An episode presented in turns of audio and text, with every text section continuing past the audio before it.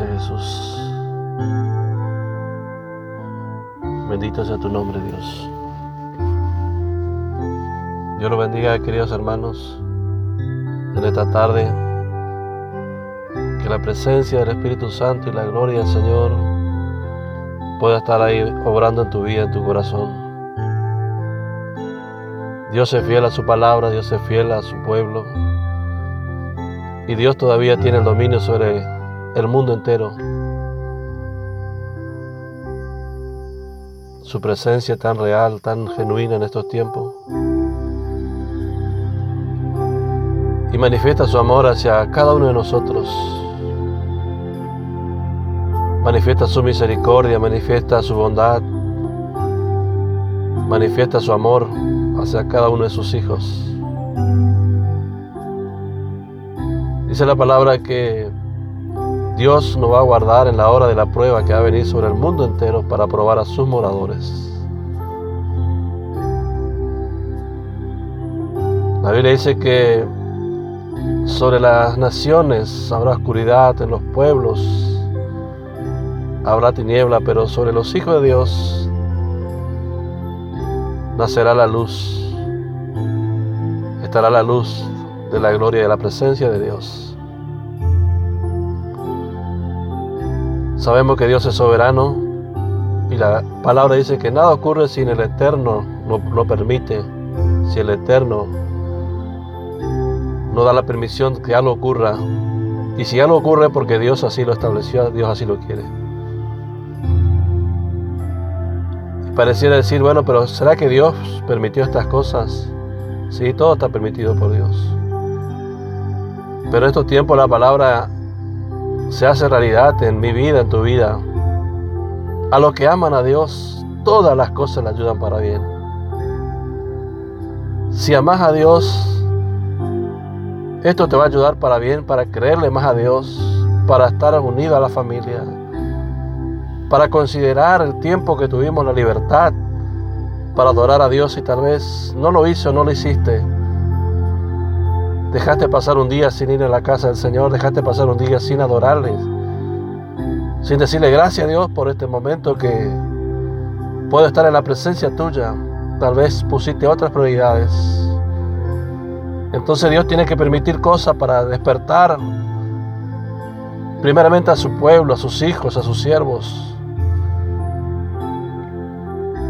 Y en el segundo lugar hay una palabra que dice que Él estará con nosotros todos los días hasta el fin del mundo. Y si Él permitió algo sobre la, sobre la tierra, sobre la naturaleza, Él también lo va a guardar. Él te va a guardar a ti.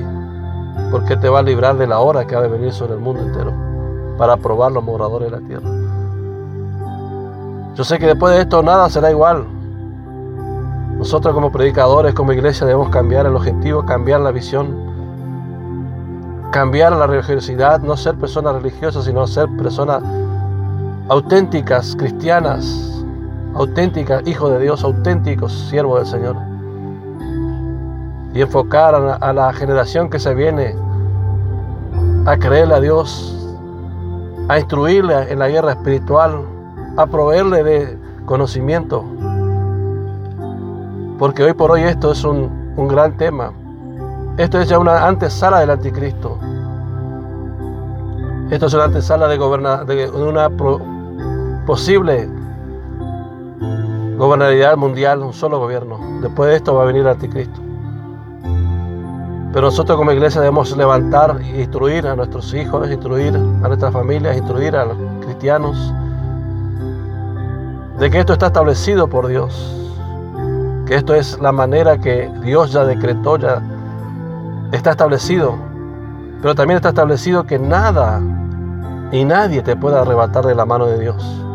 ¿Qué me puede separar del amor de Dios? Tribulación, hambre, pestilencia, persecución, espada, peligro. Nada te puede separar del amor de Dios. Dios te sigue amando y por eso se manifiesta su amor de diferentes formas. Pero el amor de Dios sigue estando firme para cada una de nuestras vidas.